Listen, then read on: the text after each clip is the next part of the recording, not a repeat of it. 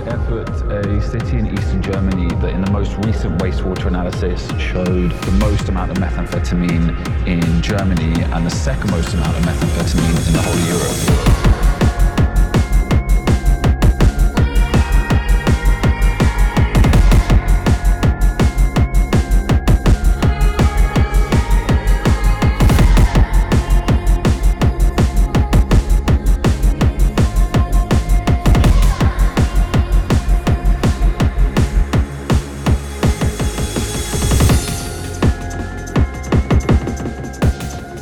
About to meet a group that drives a van to raves and events and parties where users can go and have their drugs tested.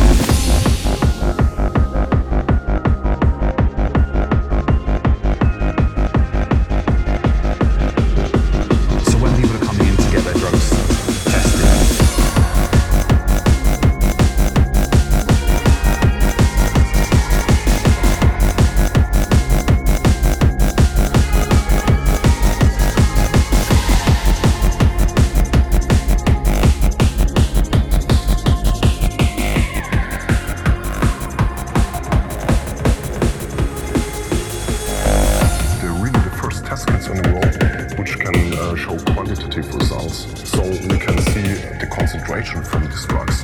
So we are seeing that most of the normal speed